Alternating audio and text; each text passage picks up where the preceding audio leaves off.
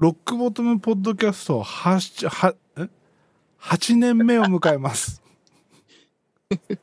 はい。ということで、第1回目、テラチンさんですね。イはいエどうもどうも。な何回目かなこれ出るの？ーイ。7万回目ぐらい。7回目？いや、わかんないです。何回目か ?4 回ぐらいやったかないや、もっとやってんじゃないですかもっと。やってるか。うんもっとやってる？うん。あ、そうかそうか。えースーパーベーシストの寺澤光一さんです。はいえー、私がスーパーベーシストの寺澤で。じ 自分で言うな。さすが。はい。はい。ありがとよろうございます。しくお願いします。よろよろしくお願いします。はい。というわけで、うん今日バカ話しようと思ってたんですよ。うん。バカ話しようと思ってたんですけど、ちょっと真面目な話を最初にしといた方がいいのかな。あ、あ、別にいつどちらでも。もいつものパターンで。なんかね、バカ話になるとね、がっかりするっていう人も 俺俺の知ってる人でね、あの、うんこのロックボトムのファンがいるんだけど、はい。その人がね、最初そういう、こう、とってもためになるいいお話をね、はい。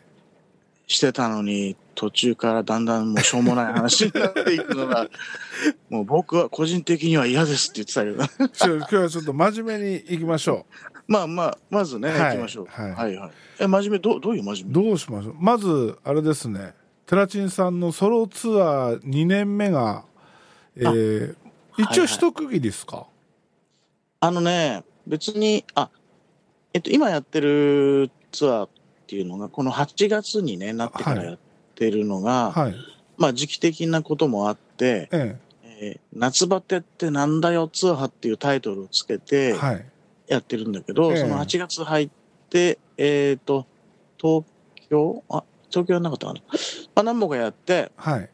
で、今月20日の茨城、水戸で終了するのね。うん、だから、あの、か各月ごとになんかそういう名前つけてて、ええあ そあじゃあだ特に今年はここれで一区切りとかいいんじゃなくて、なんじゃなくて、まだやりますけど、はい。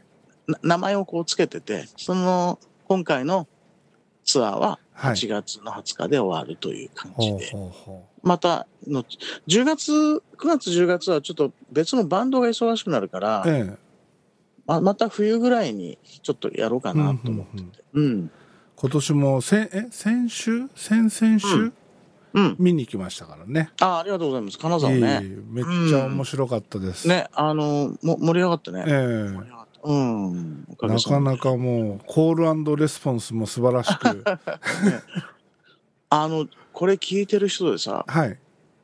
あの、ベースのソロライブって何？ってえいうえ。思ってる人もたくさんいると思います。いるからね。はいだからちょっと簡単に説明しようかな。はいお願いします、はい。あの、えっ、と、僕が今までデビューしてから、えー今まで、えーレコーディングしてきた数々の曲、何曲あるから何百とか何千とかあると思うんだけど、で、その中から、はい。えーよりすぐって、よりすぐってですね、はい。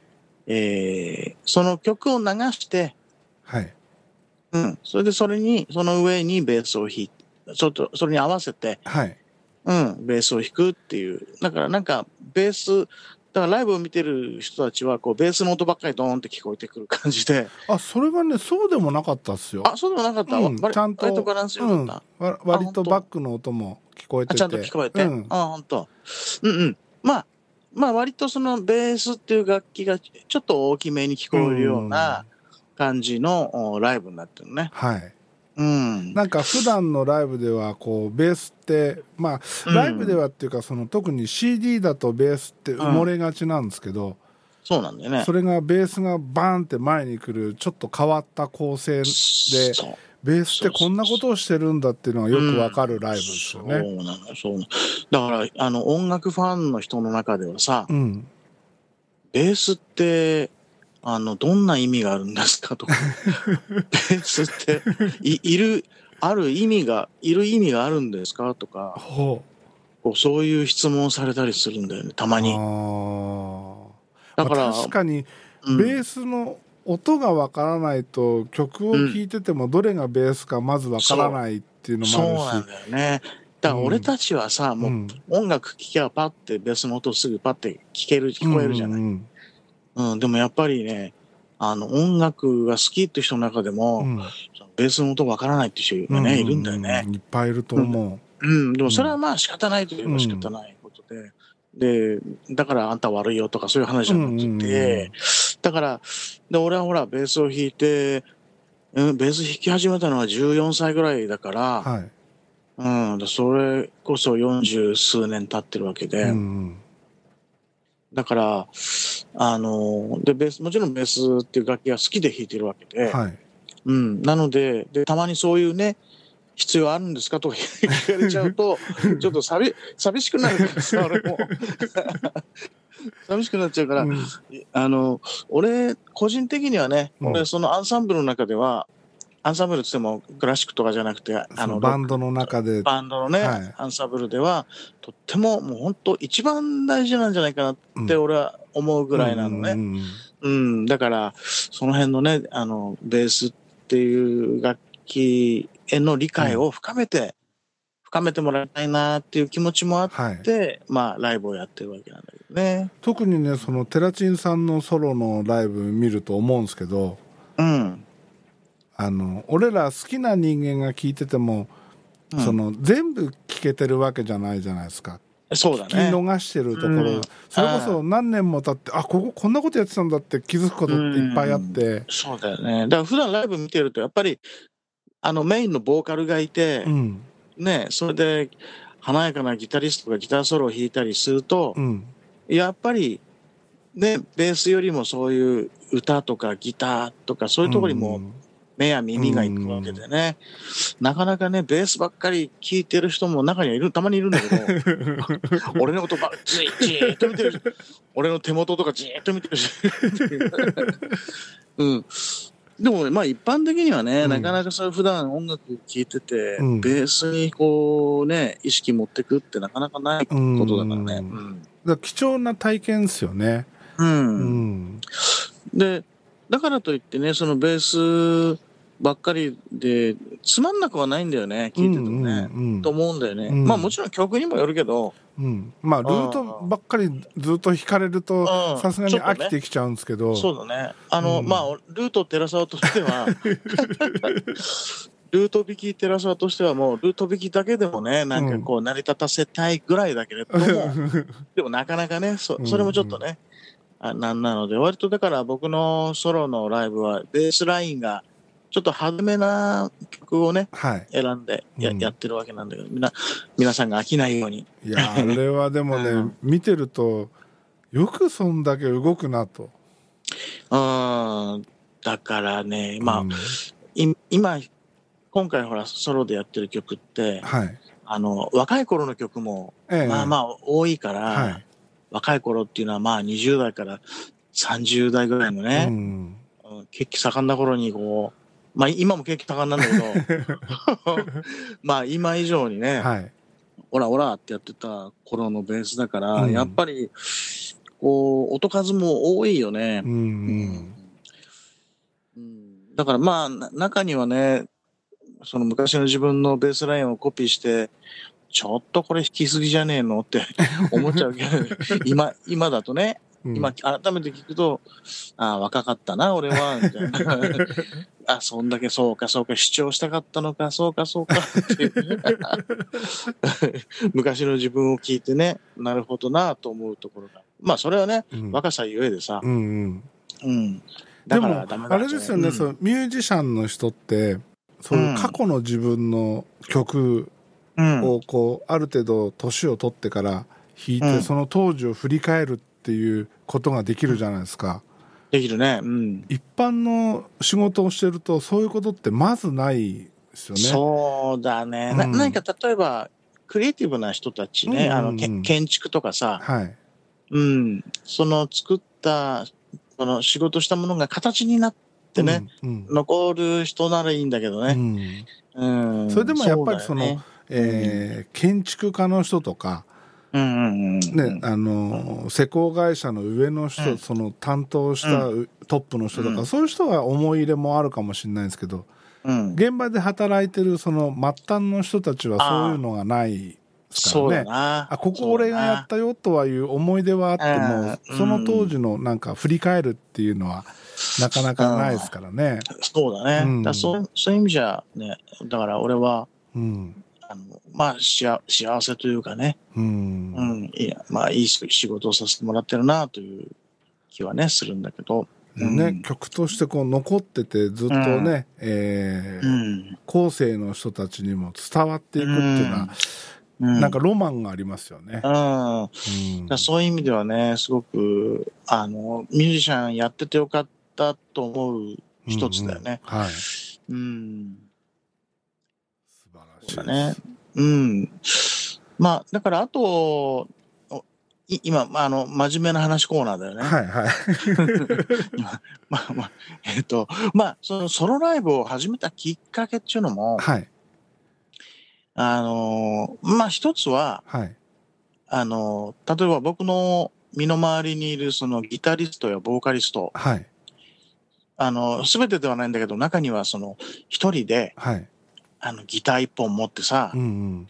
車で、自分で車運転して、はい。で、日本中各地回ってう、ん。ライブやって、で、そういうのをほら、そういう方々の SNS でそういうライブレポートとかそういうの見るじええゃない、えで、ああ、一人でこうやってね、日本中旅して、いいなーって、なんか気楽、気楽って言っちゃ言い方あれだけど、えうん。うん、なんか楽しそうだなーとかさ、うん、俺もできないかなーって思ってたの、ずっと。うんうん。でも俺ベースだしなーと思ってさ。うん、ベースの弾き、弾き語り歌うのもなーどうしたもんかなーってちょっと思ってたわけよ。実際今までそういうことをやってる人はほぼいないですもんね。そうだよね。うんあの、ベースソロ、ベースのソロでライブやる人は、まあ、いいることはいるのうね。ん。うん、いることはいるんだけど、ん僕のような形でやってる人はいないとうん。思う。テラチンさんのどっちかっていうとあの YouTube の本人が弾いてみたをリアルにやってるっていう。そうそう、うんそう。そこ、そこなんだよね。うんで、そこに、そこをこう、はっとひらめいて、うん。で、あの、一番ネックだったのは、うん。そのカラオケを作らなきゃ、作らなきゃいけないんじゃないかと思うんですよね。えカラオケっていうのは、あの、いわゆるベースを抜いえた、はい。ベースが入ってない音源を作んなきゃいけない。うん。それはもうほぼ不可能に近いからうさ、ん。うん。で、どうしたもんかと思って、で、あの自分がやってる本人が弾いてみたはいっ。ていうのは、あの、実際の音源、ベースが入ってる音源をはい。かけて、その上から、そのベースを弾いちゃってるわけなんだけど、うん。でもそれでも、あ、弾けるなってちょっと思い始めて、うん。で、あと実際僕はあの、ほら、ベースのレッスンをね、はい。やったり、ええあの、先生みたいなことやってるんだえっ、けど、と、でその時ロックスターミュージックスクールですよね。はい、そうですね、はいロックスターミュージックスクールというね、はい。自分のスクールでベースをしている時も、はい。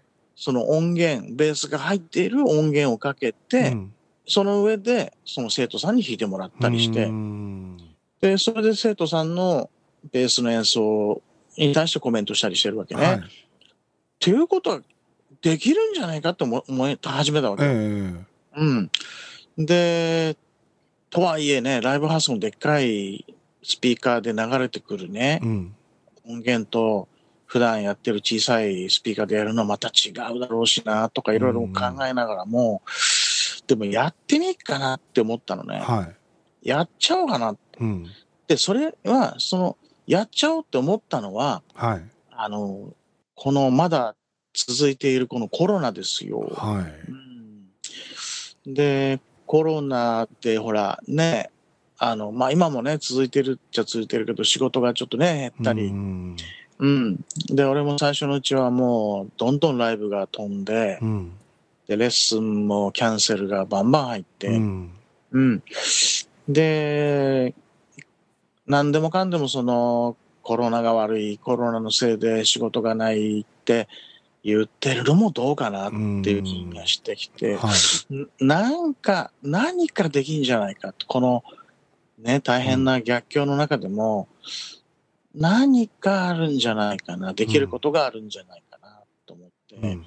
で、そう考えているうちにそうだって今話したような、はい。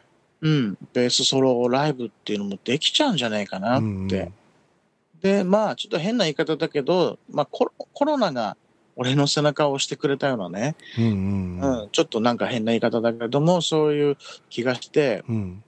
で、ちょっと見切り発車ではあったけれども、はい。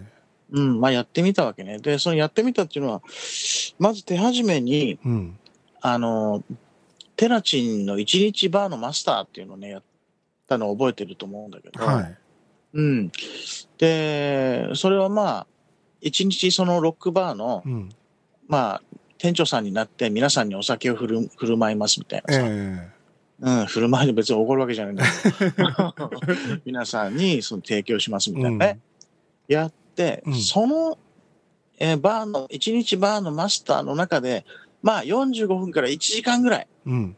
うん、ちょっと試しにそのライブやってみようと思って、うん。それで反応を見ようと思ったわけよ。はいそれで、こう、皆さんにお酒つくついだり作ったりしてる、して、しながら、じゃあそろそろちょっとライブコーナーって、はい。はやってみたわけうね。ん。で、最初ね、そう45分だけと思ってたの。はい。40分から45分と思って。で、やってたらで、あの MC ね、いろいろその曲の話ともししながら、うん。で、気がついたら、もう、残り1曲っていうところでもう1時間経ってたわけ。俺45分できねえんじゃないかと思ってたぐらいだったの。うんそしたら演奏しながら、しいろいろおしゃべりをしながらうんやってたらもう1時間経ってて、はいあ、これ、俺できるな、これ。と思って。2時間ぐらいのライブできちゃうな、これ。実際この前も2時間ぐらいやってましたもんね、そうだね。一応2時間をめどにしてね、部構成にしてな中休みちょっと設けて。うんうんうん。で曲もね、うん。曲ばっかりやるんじゃなくて曲紹介、えーその時のエピソードなんかを間にこう挟みながら、そうそうそうそう。うん。そうなのね。だから、僕は幸いに、さっきあのね、これは僕にしかできないライブ。はい。このあこういうライブ他の他の人やってないって言ったじゃない、うん。でっていうのはなぜかというと、まあ、あの、いろんな人のね、あ自分のバンドもやってきたし、うん。ブリザード、うん。スライとかいろいろやってきたけれども、それ以外にもいろんなアーティストの、えーサポートでね、はい。レコーディングしてきて、うん。うん、それから、それはもちろんアーティスト、あの、ガクトもそうだし、うん、あの、後藤真希ちゃんとかさ、うん。モームスの、うん、とかいろんな人のレコーディングに参加してきて、アニメとかね、うん。ゲームとか、うんで、その経験を生かせばいいなと思って、ううんん。だから、そういう曲いっぱいあるからう、んうん。で、あ、あの曲もテラチン弾いてたのみたいな、みんながびっくりするような曲もあったり、うんうん。うん。で、そういうことも含めてね、うんあ、これ一つのエンターテインメントになるんじゃないかなとうんうん。うん。それで、まあ、さっき言ったように、あの、ギタリスト、ボーカリストが一人でライブツアーをやってることを羨ましいなという思う気持ちと、それから、うん、コロナがね、うん。お前やってみろよって言ってくれたような感じで、思い切ってやっちゃえよって言ってくれたような気がして、よしって言って、それでまあ、さっき言った、あの、ひテラチンバーの一日マスターっていうのをやって、その中で、ちょっとだけやってみようんうと思って、そしたら、お客さんの反応もいいし、うん。面白かったなんて言ってくれてう、んそれで、まあ、喋りながらだったら、まあ大体2時間できそうだなという確信をして、はいそれで、その後から、もう、バーのマスターはやらずに、やらずに、はいもう、ライブだけでやろうってなっうんそう。で、それで、まあ、もうずっとここ1、2 2年ぐらいね。今までそのうん。何公演ぐらいやったんですか？何公演やったかな？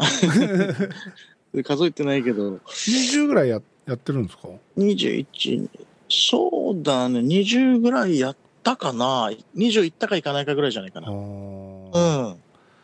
まあ、とにかくねなんか今までにないライブなんでうん。見に行く方としてはめちゃくちゃ面白いしうん。はいでその、テラチンさんとの距離感もいい感じじゃないですかそうだよね。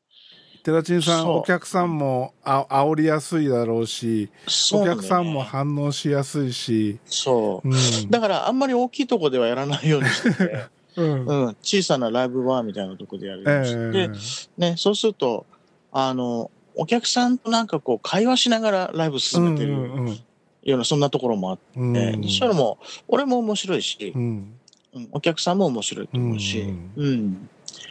お客さんからこう突っ込まれたりしてさ、ええ、曲の説明してるときに、この曲は誰々のいついつのこのゲームに使われたなんてさ、ええ、話してたら、お客さんが、寺澤さん、それ違いますと言って。え、何が違うの？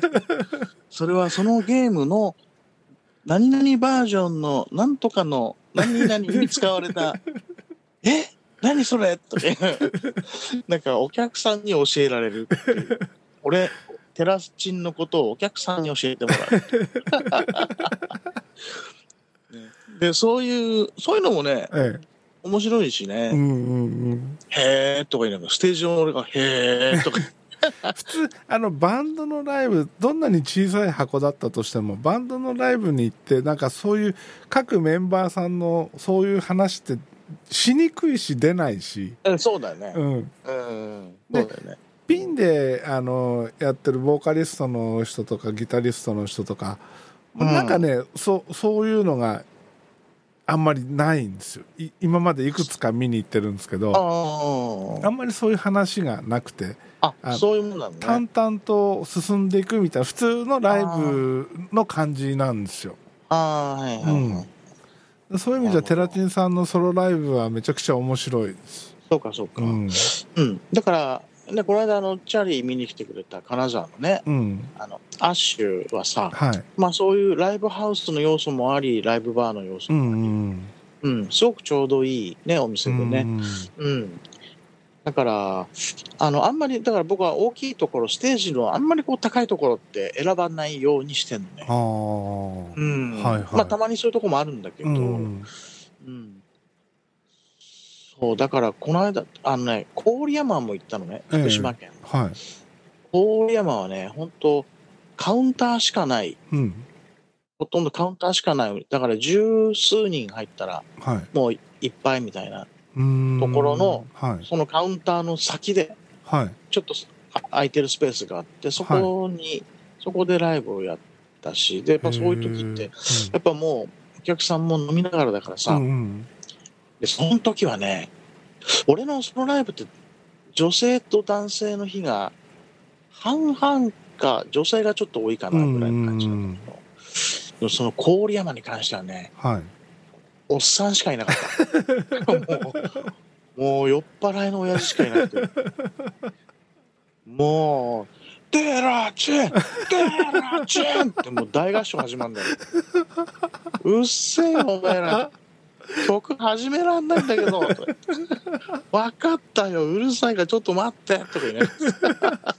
それ楽しそうだな。そうなんだよね。うん、女性2人ぐらいだから、うん、もうなんかこう罰の悪い感じであの隅っこのでひっそりこう見見ててくれたけど。なんか金沢の時もそうですけど基本騒いでんの俺プラスちょっとみたいな。そうだねチャーリー筆頭にね。でも後ろの方とか見るとね、うん、結構、ね、女性でもね、なんかわーなんて言ってくれる人もいて、うん、なんか最初のうち、テラチンさんがこう、うん、アイコンタクトで次来いよみたいな。行かなきゃみたいな。分か分かってんだろうなお前みたいなうんあだから最近ほら、ええ、マスクしながらお客さんねお客さんの方が、うんうんマスクをしながらしていたら声出してもいいですよっていう、ね、ライブハウスも増えてね。はい。うん。だから一応、その、俺、開演前には、あの、そこのお店のね、オーナー、店長さんに確認するんだけどね。はい。うん、声大丈夫ですかね？出してもいいですかね？うん、うん。で、最近ちょっとコール、さっきもね、話ちょっと出たけど、コールレスポンスなんかもね、ええ、あったりするので、うん、うん本当面白かったっすよ。うん、だから、あの、まあ、常日頃、これは昔、若い頃からだけど、はい。なもう、自分にしかできないことをやんなきゃダメだなって。うんうんうん、他の人がやらないようなことね。うん。他の人がやらないでバリバリ難しいのを引きまくるみまぐ まあ、それも含めてね。そういうことも含めて、うん、何かこう、まあ俺は若い頃、ほん本当にガキの頃からな。、はい。なんか天の弱みたいなとこがあってうー、んうん、なんか他の人と一緒の、同じようなことするの嫌だなって、ううんん。なんか誰もやんないことをやりたいって、うん。うんなんか目立ちたがり屋だったから、うん、そう。だそんな性格が今、今でもね、もちろうんんあって、だから、そう考えたときに、その、まあ、俺が今やってるソロライブ、はい。あの、あの形は他の人やってない、できないだろうな、とうんうん思って。できないっすね。うんで、俺ほら、まあまあ喋れるじゃうんん。。で、まあまあ喋れるじゃん。だから、喋、りも合わせて、はい。ライブのあの、いろんなジャンル、アニメからヘビーメタルから、喋、りも含めたトータルのライブとしたら、うん。これ俺と同じようにできる人いないなってちょっとそこを確信してんだよね。確かに。うんうん。そう。うん。だから、俺も面白い。で、それでね、あ、またちょっと真面目な話、はい続きだけどさ、はい。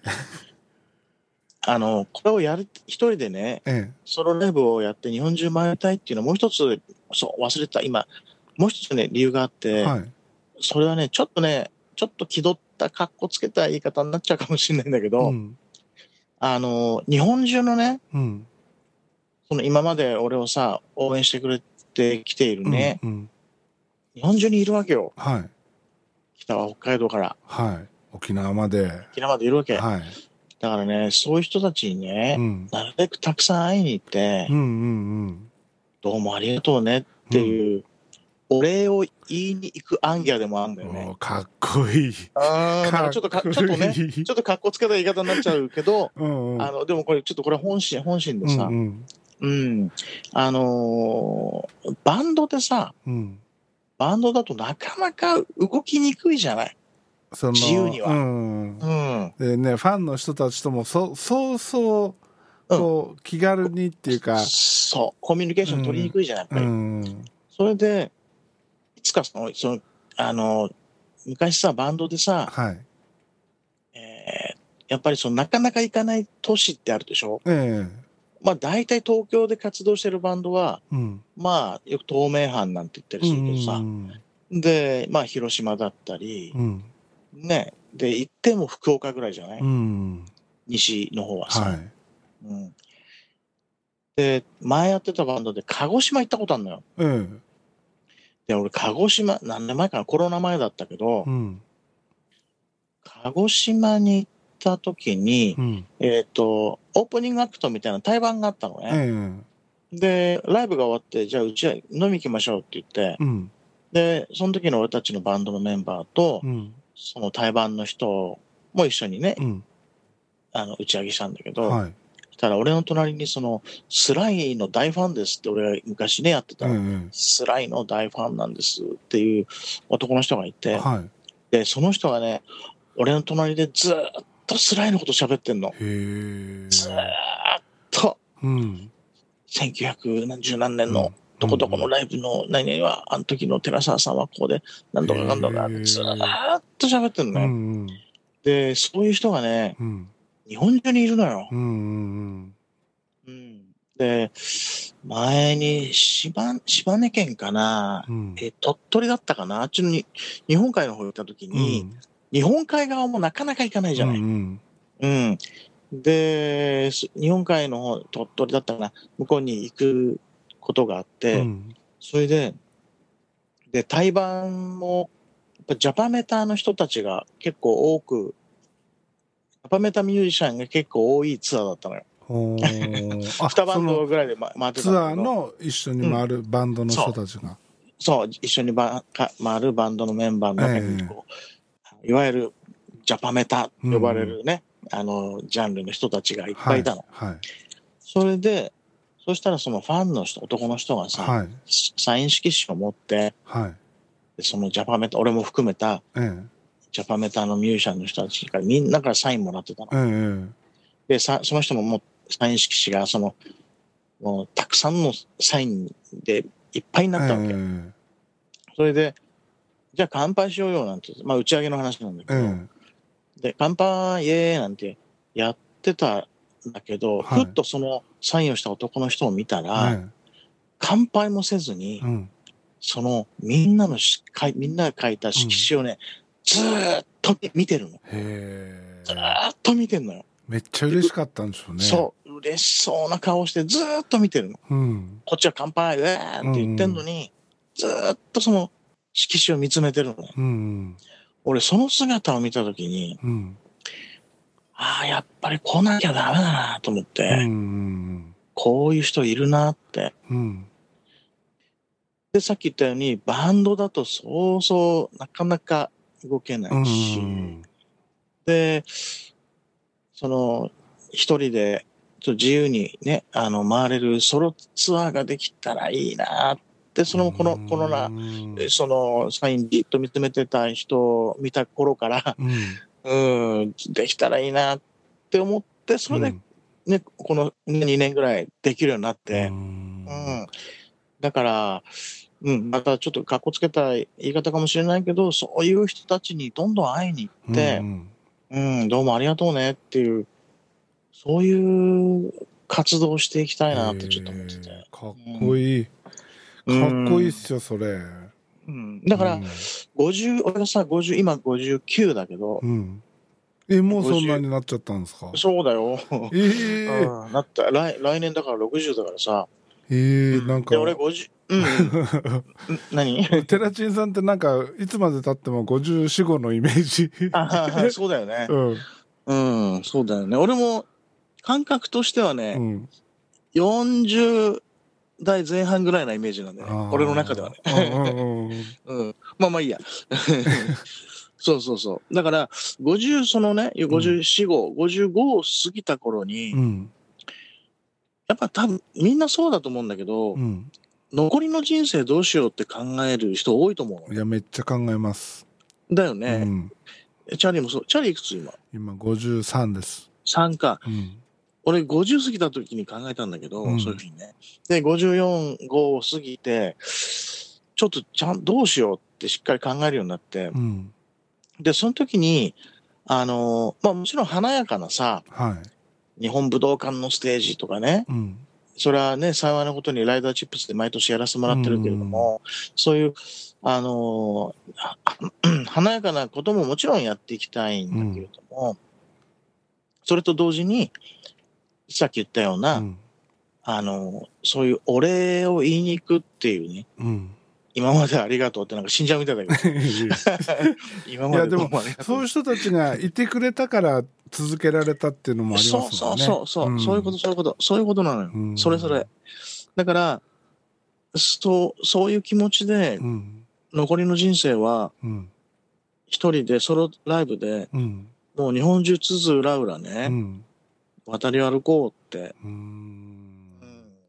決めたのよ。めっちゃいい話じゃないですか。うん、だから、うん、そう、だからあと、まあちょっと変な話だと、だけど、はい。あの、あの、ほら、奥さんにもさ、うん。たくさん迷惑かけたしさ、いろいろさ。い、やその辺は俺は知らないですけど あえて、まはい。まあまあ、いいろいろだよ。うんうんうんほら、お金のことだったりさ、ううん、んそういうこと、いろいろねうん。ねツアー出てれば家にもいないわけですもんねえそうそうそう。うんで、今さ、うちの子供がさ、うんもう二人とも成人して、うんそれで、下の子はもう去年結婚したんだけおど、はうん。で、だもう家に誰もいないの。俺と奥さんしかいないからい、うんうん。じゃあ、まあ、あの、たくさん迷惑もかけたことだし、うん。ちょっと旅行、旅行半分ぐらいなうん。感覚で、でうちの奥さんをスタッフにして、うん。物販とかさ、うん。まあ、ちょっとしたいろいろな身の回りの世話とかをうん。やってもらいながら、はい。まあ、二人で車乗って、うん。うん、そういう奥さん高校も兼ねて素晴らしい。行けたら、これはね、うんとてもいいことなんじゃないかなと思って。でこの前も言ってたんですよ。なんかテラチンさん夫婦見てると、いい理想のそのなんていうの、そのまあ老後じゃないけど、うん。そういううんなんかうん。二人で旅に出て場所場所でライブをやってお客さんと盛り上がって、うん、こういういいの人生いいなみたいな、うん、そうなんだよね。だから、うん、そのさっき話したお礼に行ける、皆さんのところへ行ってお話ができる、はい、それからまあうちの奥さんにもまあ奥さん高校ができる、まあいろんなことがすごくいいことに、がこうねつながっていて、うん、うん、でそれがやっとできる年齢になったなと思ってた。うん、だからまあ昔からその還暦って言うけどさ来年ね、はい、来年還暦で、うん、還暦ってさあれはあれでしょ？よく長生きしましたねってことなんだよねきっとね。あそうなんですか？違うのかな？昔ほらあの人生50年って言われてた時代、大昔ね、うん、あったじゃない、うん、だから、あれなんじゃないかな？60歳までよく行きましたっていう、お祝い、お祝いなんのかな？俺もちょっと調べてないからね。わかんない最近で言うと100歳になったおめでとうみたいなもんですよね。うん、うん、そそれ、うん。でも今ね、還暦、今の60代、もうみんな若いじゃん。うん、うん、まだまだこれからですからね。ね、元気だよね。うん、もうそれこそ、そう、今、今言ってたその人生100年って言われてるじゃん。うん。うん。だから、その、年を取ったなりの自分の仕事っていうかね。うん。うん、だから、なんかこう、本当に華々、華々しい華やかなことはさ、うん、その若い人たちにね、やっぱりやってもらってさ。うん、いや、まだまだ、まだまだですよ。華やかなこともね、うん、テラチンさんだって華やかなこともいっぱいやってるし。そうなんだね。うん、俺も、あの、まあ、あの、おかげさまでね、あの、やらせてもらってるし、だからそういうことももちろんやりながら、うん、皆さんにこう注目されるようなさ、うん、うん、ともやりながら、まあその反面、まあちょっとこう奥さんを連れて車で、うん、テクテクというか、というか、日本中ね、うん、うん、なんかそういう生き方だなって思って、今後は。うん、昔あのなんか JR かなんかの CM で、うん、あの年年取ってリタイアして奥さんとなんか旅行に行くみたいな新幹線かなんか乗ってみたいな。あああったよね、うん、そういう CM あったよね。なんかああいうイメージなんですよ。そんな年じゃないけど、そんな年じゃないんだけどなんかああいう雰囲気があってわ、かるわかる、なんか羨ましいなって俺結婚もしてないし、彼女もいないからそういうのは全然ないけど、うん、羨ましいなと思えるんですよ。うんうんまあそうだ、うん、それはねやっぱねよく言われる。皆さんに、うん、うん、よく言われる、うん、そう。だから今ねまああのバンドもたくさんやってるし、はい、さっき言った超英雄祭っていうね、うん、仮面ライダーのイベントをね、出させてもらって、楽しいことたくさんあるんだけども、今ね、ソロツアーのことを考えてるのが一番楽しいね。うん、それが一番楽しいね。うん。寺中さん、今、バンドいくつ掛け持ってるんですか？えー、っと、それね、昨日もその話題になったの。えっと、えっと、まあ、パニッシュ。でしょ、うん、ライダーチップスでしょ、ね、ライダーチップス、うん、あと最近ちょっと加入した、えーと、マッドビーバーズっていうあ、はいはい、バンドがあるのね、うん、それとあとオサムメタルエイティーズ、うんあとねちっちゃいセッションバンドみたいのがいくつかあってアブトラっていうバンドがあるし、はい、アブトラっていうねあの、えー、ユーライアヒープ、うんうんうん。ユーラヤヒープのコピーバンド。あ、俺見に行ったやつだ。うん、はい、あ、そうそう。うん、あと、最近この数年も全然動いてないけど、うん、えー、っと、えー、っとね、ジュリーズ工房っていうベリーズ工房じゃないよ。ジュリーズ工房。あの、沢田研二の、ジュリーのカバーバンド。へえ、面白そう。それ、うん、それね、ギターが3号。で、ドラムはチェリーさん、リンドバーグの。ああ、はい。うん、で、キーボードがね、うん、えー、っと、基本はね、えっと、水江さんっていう、あ、じゃあ水江さん、磯江さんって言って、うん、アニアニメ系の制作をしている人なんだけど。うん。で、あと、ボーカルが、うん、あの、あれ、えー、っと、フィールド・オブ・ビューのボーカルの。うーんああえっと、あ、名前もごめん、ごめん。忘れてた。忘れてしまった。あ、ここれ聞いてないといいな。うん。うん。そう寺地さんたまにあのボーイの誠さんとなんかやってるみたいな。ああ、はいはい。あれはね、ダークサイド・オブ・ザ・ムーンって言って、ええ。ーっと、それもね、ちょっと最近動かなくなっちゃったんだけえど、うん。ボーカルがね、えーっと、ペドロカプリシャスってわかる？うんうんうん。去年陽子さんと盛り上がってた。ああ、はい、ペドロカプリシャスのはい。6代目シンガーの矢口早苗っていう人がいるのね。はい矢口早苗さん、うん。女性。うん。で、その人と、えーギタリストが森永淳也ってもギタリストがいて、はい。その二人が中心になってて、へえで、それで僕と、あと誠さん、はい。高橋誠さんとやってて、まあ、それもね、ちょっといろいろメンバーがたまになんか入れ替わったりなんてしてるうちに、ん。ちょっと動かなくなっちゃったので、俺あれなんですよ。スタジオに就職してすぐぐらいの時にうん。誠さんがちょうどボーイ解散してうんうんうん。デラックスっていうあ、デラックスやってた。やってたんですよ、うん。でそのファーストアルバムのレコーディングに来てたんですよ。で、うん。ある日突然「お前らちょっとスタジオ来い」って言われてうん。でバックコーラスやれって。であ歌わされた。程のない、音程のないやつじゃない、ないやつないやつ、うん、叫んでるだけでいいからみたいなああとかやつね。うん そういうのね、借り出されるよね。うん、であの事務所で新理事聞いてたんですようんうんうん。そしたら眞子さん入ってきて「お、うん誰だこんなん聞いてんの?」って言うから「あ自分です」っつったら「うんお前年ごまかしてんだろ」って言われて なんかそういう思い出があります、はいはいはい。ううんん、そうそう。誠さんが一番そういう意味では、あれだよね、こう、なんていうのかな。こう、垣根なく、いろんなところでやってるね、いろんな人と。うんうんうん。うん。まあ、今やってるバンドって言うと、それぐらいかな。あ、あとね、ハッピーホッピーズってバンドがあるはいはい。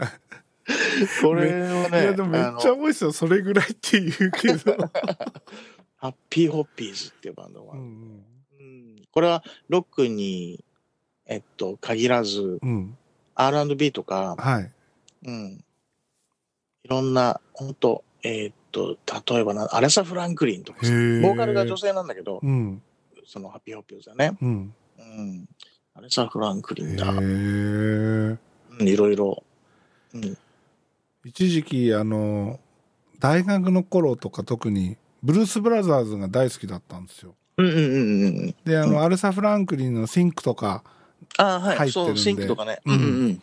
でもそう、シンクもやってるし。うん。あマジっすかあれ練習したんですけど、どうやってもなんかあああいう跳ねた感じに弾けなくて難しいよねう。んうん。そう。まあでもいっぱいバンドやってるね。すごいっすよねそんだけでもそんだけの曲そのそのバンドそれぞれのその曲が入ってるんですもんねテラチンさんの中にね。そう。まあもちろん譜面がないと弾けないみたいなのもあるんだけうど、ん。うん。でも譜面、うん。譜面見てもさ、やっぱりある程度曲が頭の中入ってないと。弾けないですもんね。弾けないからね。ううん。すごいな。もう人間ジュークボックスじゃないですか 今、ジュークボックスってわかるし、俺らのしかわかんないんじゃん。ジュークボックス。じゃあ今度あれあれしましょうよそのライブの中でリクエストコーナーやりましょうよ、いいよ。うん。わか弾ける弾けないは別として弾けるならひ弾いてもらうっていう、たあ、それいいかもね。あの、例えばさ、うんあの、今やってるソロライブがあるじゃん。はいで、それもさ、だんだんこう、なんていう、いや、ちょっとま、まだやってみないとわかんないけど、うん。なネタが尽きてくるような気がするのよ。あまあまあそこれが続けばですよね。続くとね。うんで、ネネタが尽きなかったとしてうも、ん。なんかね、俺、俺自身が飽きてくるような気がする。ね 確かに。うん。それで、その中の、そのライブの一環とだから、今俺がやってるソロライブはさ、うん僕が、俺が今までレコーディングしてきた、はいその音源になってるものに限ってっていう縛りなわけなんだけど、うんうん。だから、他の人が弾いてる曲はやらないし、はい。俺が弾いたとしても、あライブで一回だけやったことあるよとか、そういうのもやらないのね。だから必ず、レコーディングした曲っはい。ていう縛りでやってるんだけども、だかも、らそれもなんか飽きてくるような気がするのよ。やってても、そそのうち。で、そうした時にさ、今のリクエストっていいかもしれリクエスト楽しいっすよ。ない。うん。だから、でも、あの、リクエスト、その、候補曲みたいのをさ、はい。何十曲だか、何百曲だか、上げといて、うん。それをお客さんに渡すんだわ。ああ、それで、例えば、うんアンコールの時でもいいかもね。うんうんうん。アンコールで出てきて、じゃあリクエストタイムですって言って、で、その紙に書いてある数十曲の中から皆さん聞きたいものをって言って、うんそれで、それを俺が演奏する。うんうん。ね。うんうんだから中にはそのハッピーオーピーズのうんレパートリーにあるうん。シンクかもしれないしう、んうん。うん。面白い。そういうのもあるよね。うん。そうするとね、なんか、あ、テラチンこんなもん、こんなのも弾けるの？みたいなのもあるかもうんね、そういうことになるかもしうんれない。うん。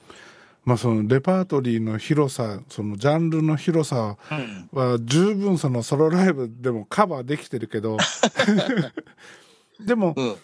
そういうのじゃないもっと別の世界ももしかしたら見えて面白いですよね。そうだね。だから、うんそのうちさ、そのレコーディングした曲って縛りをなくして、うん。もう寺澤光一アワーみたいな。森田和義アワーみたいな。寺澤光一アワーみたいにして、もちろん一発目は名電ですよねそうなったら。であれを、そっか、あの、名電だったらあれだな。えっと、でんでんでんでんでんでんでんでんであれ、アイアンメイデンって曲か。うんうんうんとかね。ん。この間、岡山であれやったよ。オペラ座の怪人。えマジですか？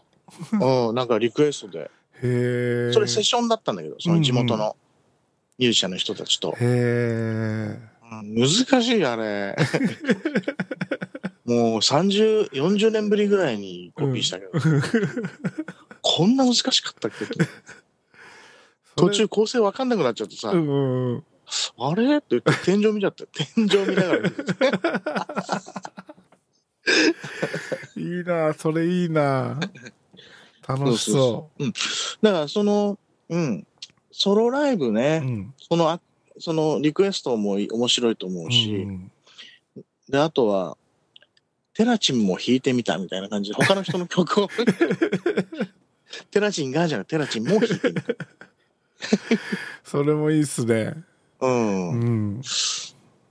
だから、聴き比べても面白いかもしれないね。うんこれあれなんですよ最近またちょっと練習しなきゃと思うたまにしか触らないですけど、一応ちょっとは触るようにしてるんですけどあ、別ね。はいうんうんうん。今ね、うんあの練習しこれ弾けるようになったら絶対かっこいいなと思って全然弾けないんですけど、練習してるのがうん。「ファッツゴインオン」なんですよあマービン・ゲイの、あ、マービゲー。はいトゥンツクタタントゥトゥトゥクパンパンみたいなうんか。うんうん。うんえっ、とジェームス・ジェマーソンああ、ビベースはね、はい、ジェームス・デマーソンだね。うん、あれかっこいいですよねうん。うん。ああいう16グルーブのね、うんあああいうの弾けたらかっこいいね。かっこいいですよね、なんかあれしか弾けなくてもあれ弾いたらおってこあ、なるなるよ。う ねなりますよね、ああ、なるなるなるなる。うん、ずっとそれを目指して60までにはなんとかああ。また教えるよ、俺が。お願いしますうん。昔あのラッツスターのベースの人がうん。なんか打ち上げとかなんかライブの後の飲み会やってて酔っ払うと俺を呼ぶんですよなぜか。うん。でシラフの時にいても全然気づいてくれないんですけど酔っ払うと認識してくれるんですよ。どういうことだ？わかんないんですけどそれはどういうことだ？で不思議、だね。うん。よ酔って話してて「俺あの曲最近知ってすげえ好きなんですけどあれベース誰弾いてんですか?」ってクレジットないじゃないですか。うん、うん、ないよね。うん、で聞いたら「お前そんなことも知らないでベース弾いてんのか?」ってすげえ怒られた思い出があって いや、わかんないもんわかんないよね。わかんない知らない。うん知らないものは知らないよ。うんですよね。なんでまた教えてください。うんうん、もちろんもちろん。はい。ちょっと、あの、真面目な話はこの辺にしとくか。マジですか？なんかね、ちょっと質問いくつかね、集ってみたのが来てるんであ、すよ。本当に、うんはいはいはいはい。いいですか？どうぞどうぞ。えーまず使用機材を教えてほしいっていう。はい。はい。使用、使用機材。えっ、とね、ベースは、はい。今ね、翼というメーカーのベースを使っていて、はい。あのー G&L をね、ずっと使ってたんですけど、で、なんていうかな、ちょっとあのーやりにくいなっていう感じ、ちょ大人の話なんだけどね、ちょっとやりにくいなっていう感じ始めてええ。るところに、その翼というメーカーの方から連絡があって、うん。寺澤さんモデルを作りませんかと。うんうん。ああ、もうぜひお願いします。いや、あれ、ぶっとい音しますよね。あれね、だからね、見た目はプレベなんだよね。うんプレシジョンベースなんだけど、で、それもね、だから、あのー来年還暦っていうこともあるうんし、はい。ちょっと人生の節目なので、うん。節目ということもあるのでね、人生の。うん。あの、原点に戻ろうと思ったの。うんうん。うん。で、俺がそのベースを始めた、最初に持ったベースはやっぱりうん。プレシジョンベース。うーん。フェンダーじゃなかったけどね。それはやっぱりスティーブ・ハリスの影響そうだね。そうそうそう。うん。スティーブ・ハリスが好きで、はい。やっぱプレベだなと思って。うん。で、まだ俺ら、俺らがわ若い頃さ、やっぱフうんェンダーなんて買えなかったじゃない？うん高かったです。高かったというか、もねうなんか憧れのメーカー。憧れのメーカーだったよね。そう、だから、確かの東海のプレベだったと思うんだようんね。あうん。ー僕も初めて手にしたギター東海でした。うん。うんなんか安いボロいやつ。うん。でも東海のね、あの頃の楽器って結構いいんだよ。結構しっかりしてて。うん。それで、それでその、原点に戻ろうと思って、はい。で、その翼の人に、プレシジョンベースでお願いしますって。うんうん。それで、えーシェイプはプレシジョンなんだけども、うん。うん。あちょっとプレ、本物のフェンダーのプレシジョンよりも、ちょっと細身にうんうん。なってるんだけどもね。はいで、ピックアップはやっぱり、あの、P、P タイプのあの、うんピックアップ1個で。はい。で、最初に思想をしたら、ちょっとやっぱり低音部分がちょっと足らないうん。イメー。ジ。うん。ちょっと足らないなって。ジェームズ・ジェマーソンやるにはちょうどいいなっていう感じだった。うん。で、ほら、さっきも言ったように、ほら、あパニッシュとか、うん。ヘビーなバンドやってるじゃない。うん。うん。で、ああいうバンドやった時に、これだとちょっと足らない感じしちゃうなと思って、うん。で、その、で、大体周波数帯も120ぐらいあたりをちょっと持ち上げてもらう感じでなんつってさ、はい。120キロヘルツあたりを、120ヘルツですね。ああ、120ヘルツごめんごめん、120キロヘルツって聞こえないよね。高音すぎて。うん。120ヘルツあたりをね、っうん。ていう、ちょっと具体的な話をしてう、ん。で、あの、ピックアップのコイルを巻き直してもらったの。はい。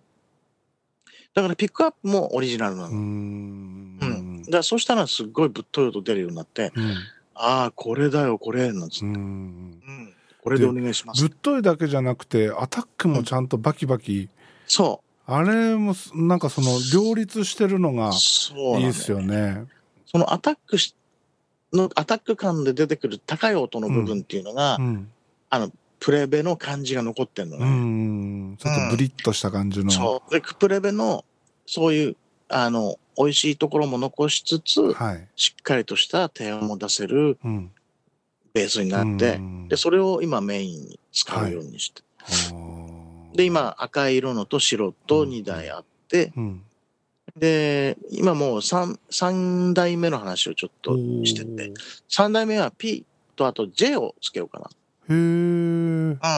PJ にしようかってよりバリエーションをふえあの音のバリエーションを増や増やすというか、うん。なんかね、そっちの方が俺に合合うかも、もしかしたら。うんまあや、あの、出来上がってみないとわかんないんですけど、うんまあ、ベースはそういうことね、翼というメーカー。うん。はいで、あとアンプは、うん。えーっと、あれですよ。マークベースです。マークベースです。マークベース。マークベースの、マークベースヴィンテージってやつを。使ってて、うん。ちょっと古い、あの、マーシャルの古いやつっぽい感じが。うーん。うんあ、あ高いれはそういう方向性のアンプだったんですか？うん、そうだと思う。うーん。そう。 Markbassヴィンテージってやつね。うんあれ、玉入ってますよね？入ってる。アンあの、チューブね。うん。うん。でもね、普通のチューブと違うみたい。うーん。あのね、交換できないって言ってた。あ、そうなんですか。うん。交換外せないんだって。へえ。うん。だ基本だから、ぷあれはパワー、パワー部が多分、チューブだと思うんだけど。うんうん。うん。でもちっちゃい玉ですよね。あ、そう、ちっちゃいやつね。ね。うんうん。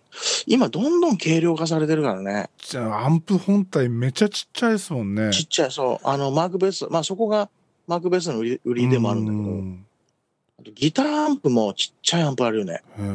今。うん。だどんどん軽量化ぎっされてくり腰の俺が担げたんですもん。う んそうだよ。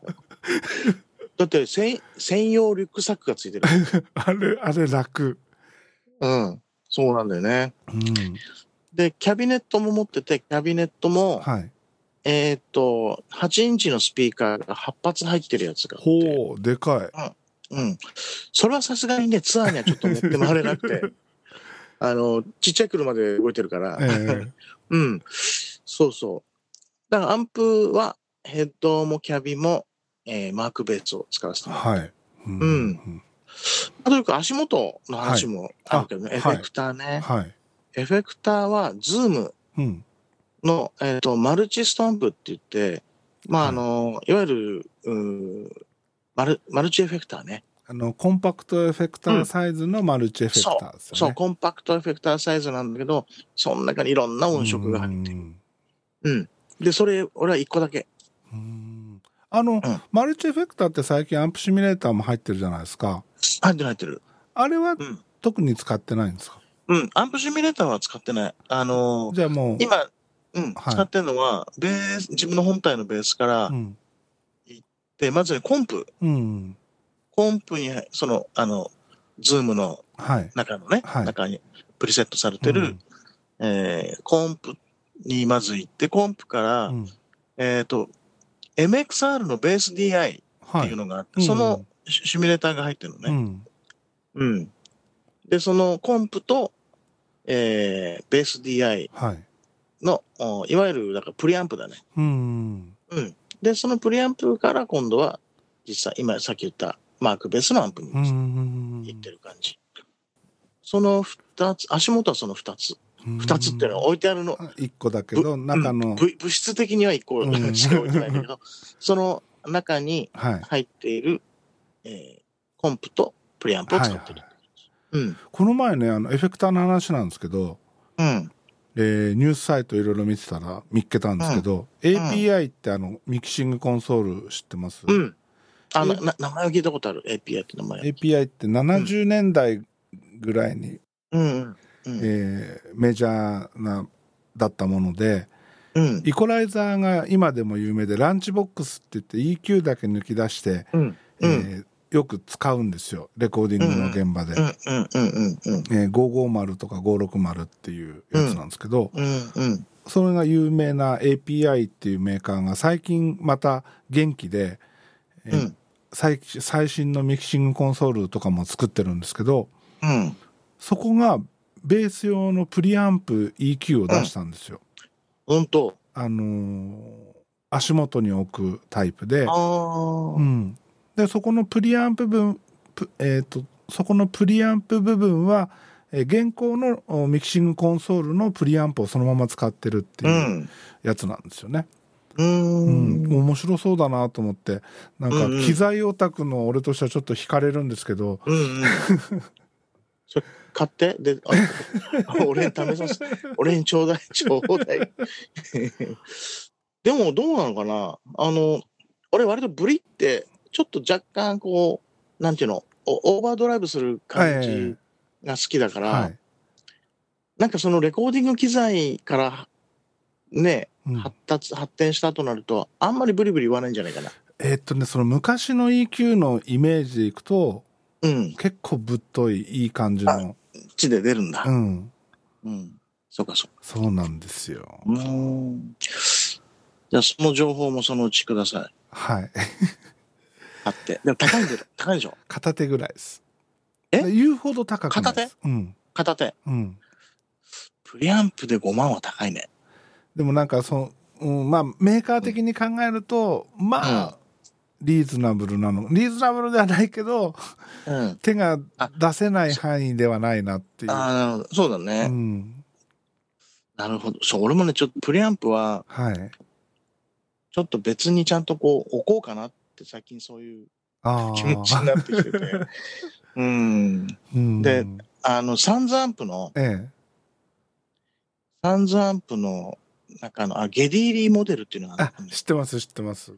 俺、あれ一回試奏させてもらったんだけど、うんあれがすごく良くて、あれ結構普通のサウンドアンプとちょっと違うやつですよね。あ違う違う。なんか結構いろんなことできるやつですよね。うん。だから、ちょっとそれは気になってて、うん。で、輸入代理店の人は仲良しだからう、ん。うん、だからちょっと、まあもちろんお金を払わなきゃいけないと思うけど、うん。お安くは買えるかなとお思ってて。ーうん。そう。はい。まあ、機材はちょっとそそんな感じ。はい。じゃああもうんまりねごちゃごちゃ使わない人なんだよね。うん。いやもうシンプルな方が絶対いいっすよね。なんか、そうなんだよね。ベーシストで足元ペダルいっぱい置いてるアマチュアバンドの人とか見ると、そんなにいるって思うんですけど。うん、だから、そうなんだよね。そういう人んの、こう音を、実際音を聞くと、うん。これ直接アンプに入れた方がいいんじゃないって思っちゃうような、そう、なんか、エフェクターつなぎすぎて音痩せしてるみたいな。そうそうそうそうそう。うんそう。うん、そう、そう、そこに意味がないといけないのにね。うんそこを狙ってもしそうしてるならいいんですけど、うん。なんかもっと太くもっと太くって多分狙ってったのが逆方向に行ってるなこの人はっていう人をたまに見かけると、そううなんだよね。んうん。そう。だから、まあ、俺がそのエフェクターズームの1個しか持ってないっていうのは、もちろん、そいつの性能がすごく良いっていうことももちろんあるんだけど、うんあの、やっぱりこう、持ち運びがさ、はいあんまり エフェクターいっぱいで重いしさ、うん。うんうん、でもやっぱり使い方だと思うんだよね。うんあと、ベースとアンプがしっかりしたものだったら、にうんある程度、あと技術、技術ね。はいはい うんうん技術ね。うんうん。だから俺はね、あんまりね、こう、ずらずらっとこう、あんまり並べたくないタイプなんだよね。うんうん。はい。機材はそんな感じですね。はいじゃあもう一つうん。ちょっとマニアックな質問なんですけどはいはい。弦に対するこだわりはありますか？えーっとね、あのー特にこだわりはないんだけど、はいあのーステンレスはちょっと苦手かな。ニッケル派ってことですか、うん、ニッケルかな。はでもね、俺もね、そんな、あれもこれも使ってるわけじゃないから、あはい。いや、寺澤さんそんなことないですよっていう、っていう言葉が返ってきちゃうかもしれないんだけど、ステンレスってなんかちょっとね、俺指引きじゃない？はい。指に引っかかる感じがして、はあ。なんか表面のそちょのっとザラッとした感じザラッとした感じね。そうう。んだからロトサウンドとか、はいもう、の、あの、ステンレスとかちょっと苦手なんだよね。えあのテラチンさんラウンドワウンドですよねラウンド。フラットワウンド、スティーブ・ハリスはフラットワウンドじゃないああ、そう。だけどですか、その辺は試したけど好みじゃなかっあたあ、やっぱりね、硬いしね。確かに硬いし。硬いうーん。だよくあんなバキバキできんなと思って。スティーブ先生、師匠。スティーブ先生はなんか、んラウンドワウンドで弾いてると指先が血だらけになるからフラットにしたっていう噂ですよね それ力強すぎんじゃない？若い頃そのデビューま間もない頃の話かな、うん、フラットあのまだラウンド使ってた時にステージ終わるたんびに指先が血だらけになって、うん、これどうしたらいいんだってフラットバウンドっていうのがあるよって試しにそれを貼ったら指全然平気じゃんこれがいいじゃんってそれからフラットバウンドを使い出したっていうのを聞いたことあるんですよ。あ本当。うん。やっぱなんか体の作りが違うような感じがする。うん。だから今ね、あのー使ってる弦はダダリオ。はい。ダダリオの、えっ、ー、と、ゲージはね、すごく普通、はい、普通ゲージ。えっ、ー、と、1弦から言うと、はい、えっ、ー、と、1弦から言うと、45、はい、456585-105。ほうん、すごく普通。あれ、あの、コーティング弦ではないんですか？コーティング弦じゃない。普通のニッケル。普通の。あ、うん。でもね、ダダリオのちょっとね、あの、ちょっとお高いやつ。あの、NY ってやつあ、そう、N、NYXL ってやつね。はいはい。うん。あれね、弦長持ちするの、すごく。あ、そうなんですか？うん、長持ちする。へえ。あの、コーティングじゃないけどね。へえ。うん、へえ。あれ、普通に買うと結構お高いんで、なかなか、その、うん、えー、特に俺みたいな、弾いたり弾かなかったりだと 手出せないですけど。うん、うん、でもね長持ちするから、うん、逆にいいかもよ。高いけど、うん、うん、はい。ゲームはそんな感じかな、はい、うん、では、えー最後に、はい。えー、各地をツアーしてらっしゃいますがそれぞれの土地で楽しみにしていることや必ず訪れるお店や、食べている、えー、名物料理などはありますか？ああ、えっとね、もう、ツアーの楽しみでさ、はい、あの、一つ、やっぱり美味しいものを食べるっていうのあるじゃない？うんうん。で、我々ツアー、各、いろんなとこ行くけど、ええ、観光はできないじゃん。うんうんうん。まあ、ちょっと移動で、ちょっと移動日があったりすね。うん。一日間があったりしたら、あれですけど。うんうん、だけどね、うん、基本的にあんまり時間ないから、だから、じゃあなんだって言うと、ライブ終わった後のなんか、打ち上げで出てきた、なんかそう、美味しいものね。はいはいはい。うん。じゃ特別その、うん、えー、各地方で、うん、えー、行きつけのお店があるとか、そういう。あ、あうん。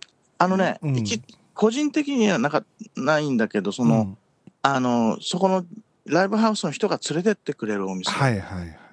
うん。例えば広島で言うと、うん、俺、呉によく行くんだけど、はい、呉にね、美味しいお好み焼き屋さんがあるの。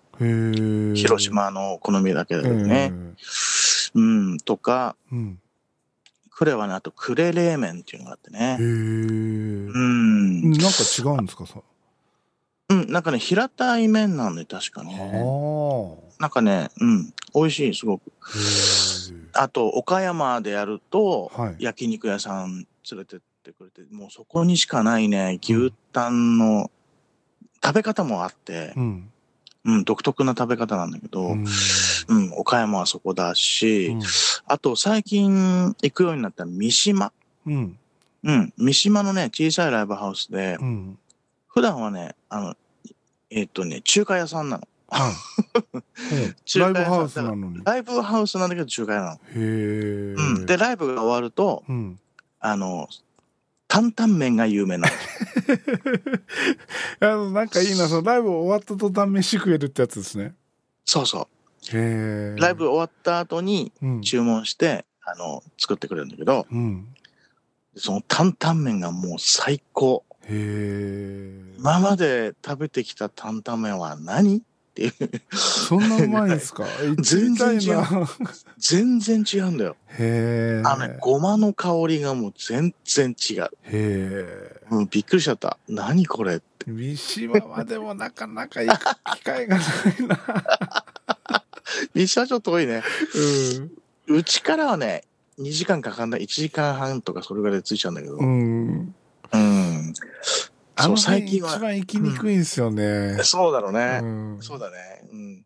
それとあとなんだろうな、いろいろあるよね。あでもなんかそういう楽しみあるのやっぱいいっすよね。そうなんだよね。だほら、それこそ金沢なんかさ、は魚とか美味しいじゃん。うん俺あんまり魚食わないんですけどあ、そうなの？そうか、いや、魚美味しいしさ。あのこうなんていうんですか？例えばパニッシュとかソロで回ってる時とかその、ね、いくつかのバンドとそのこじんまりツアーをやるバンドだとそういうのが動きやすいと思うんですけどうん。その大きい会場でやる時ってうんうんうん。そういう時もそういうなんか打ち上げでそういう各地のその、おうんうんなんか美味しいものを連れてってくれるとか、そういうこともあるんですか？ある、あるある。あの、ライダーチップスでさ、うんあのーもう最近ちょっとね、あのー昔、その、なんていうの、まあ、大きいとこでやったりすると、うん大きいとこで、いや、小さいとこでもなんだけど、やっぱり東映さんがすごくはあいろいろケアしてくれるのね。えうん。で、東映さんも一緒についてきて回ってきてくれたりするとえ、うん。その、打ち上げも東映さん仕切りになるわけね。で、東映が連れてってくれるとこだから、それは美味しいのよ。あの地元のプロモーターさんとかが絡むあよりは東東映さん仕切りで。そう、東映仕切りでと、例えば、うん。京都でライブやった時は、やっぱ、うん。その渦間さんの近くの、はいはなんか東映の社員がよく行く、なんかしゃぶしゃぶ屋とかさ。うん。いやー、それはそれはもう美味しいとこたくさん連れてってもらったな。へえうん。ライダーチップス一回見たいなあ、ぜひぜひ、でもく9月にありますよ。東京ばっかりじゃないですか東京なんだよね。だから、そうなんだよね。だから、ライダーチップスって結構こう、なんていうの、今言った東映も噛んでるし、うんうんちょっと規模の大きいバンドだから、なかなか小回りが効かないんだよね。え9月にどこでやるんですか？9月にね、あのーえっと、そうなんて言うんだっけ？えーっと、あっちの浅草の方にあるやつ。ああの、ロック座？あ、えっとね、ロック座じゃなくて、ロック座、ストリップ、ぬ脱いじゃいそう。脱がなきゃいけないんじゃないか な。なえっと、なんだっけ？あ、名前で忘れちゃったな。浅草の方浅草のね、うんなんか、えっと、えっと、なんだっけ？忘れた。浅草じゃないんだよ。なんか浅草の方。方？あ、うぐいすだにえうぐいす谷にそんなホールありましたっけ？なんかね、古いなんかそういう映画館？えか何かを改造したんだよね。えへえ俺あの一時期うぐいす谷に住んでたことあるんですけどうん。いちょっといかがわしいとこあるよね。吉原ぐらいしか ね。あの辺はね。う、うんん。へえそんなのあそこるんでか？ですねやる。うん。9月へのえ2日だか3日だか。あマジっすか？うん。行けそうだったら行ってみようあ、連絡して、連絡して、連絡して。はいそれはね、ライダーチップスと、はいえっ、とね、仮面ライダーガールズっていう、それは行かなきゃいけないやつじゃないですか、うんその2つのコラボライブっていう感じなんでへね。え、うん。よかったら来てきて。はいちょっと調整してみます、うんうん。あ、質問なんだっけ？質問そのライブで、えー各地行った時に美味しいものとか行きああ、そうそうそうそうそうそう。うん。それはね、たくさんありますね。もう、言い出したらキリがないぐらいな。でもそれっうんてある意味もうあれですよね特典ですよねそう、そうだね。うん、うん。俺らがだフラッと旅行行ってもそのどこが美味しいかなってガイドブックだったうんりインターネットで調べるしかないですけどうん地元の人たちが美味しいっていうところに連れてってもらえるんですもんね。それがいいんだようね。んうん。うんだから来月はソロツアーで、はい。9月ね、来月、えっと、四国へ行くんだ。おおうん。だからまたね、そういう美味しいものが。うどん三昧ですね。うどんだね。うどん、うどんもそうだし、なんか、徳島はなんかラーメンが美味しい。徳島ラーメンがすごく美味しいっていう話を聞いて。ほううんほうほで、こう高知も行くから、そしたらカツオだよう。うね。んうん、叩きですね。たたきだうね。んうんあーいいなそう。うん。まあまたちょっとね、楽しみがたくさんあるわけだね。はい。質問は他、他には？以上です。以上です。はい、はいはい。真面目コーナー以上で終了となります。はいはい。はい。でももう1時間以上喋ってるの？あ、本当だ。ね。ううんん。まあ、じゃあ今日は真面目に終わっておきますか。そうだね。まあ今ね、うん、その、さっき言った、その、ソロライブのねう、ん。もう始まったってこともあってうね、ん。ちょっと今日はそういう話で、はい。うん。バカ話はまた次回に持ち越しということそうでだね。それまでにネタ揃えておきます。うん。今日はね、まあちょっと今酒も飲んでないし、はい。うん、ちょっと今ね、摂取してんのよ、摂取。あら、うん。なんかあったんですか？うん、ちょっとまあダイエットもあってね、おう ちょちょっと絞ろうかなと思って。へえうあれですよ寺地さん俺この前健康診断受けたんですけどん。うんうん。なんとなんと。診断結果から申し上げますとうんうんうん。俺メタボじゃないんですよ。あ、言う、あ、それ前言ってたね。メタボじゃないって言ってたよね。うん、それ何？全部筋肉？筋肉メタボ、ささ、酒？ちょっとき、き ちょっと、皮膚切るとビールがジャーって出てくるとかそういう。いやでも俺この前のも酒飲んでないですよ。あ、そう、うん一滴も飲んでないですよ車で帰ったから。あ、そうかそうか。車だうったの、んうん、なるほど。シラフでもあんだけ騒げるっていう。うん。いいな。いいな。そうかそうか。じゃあまたそのはいね、砕けたやつは、はい次回。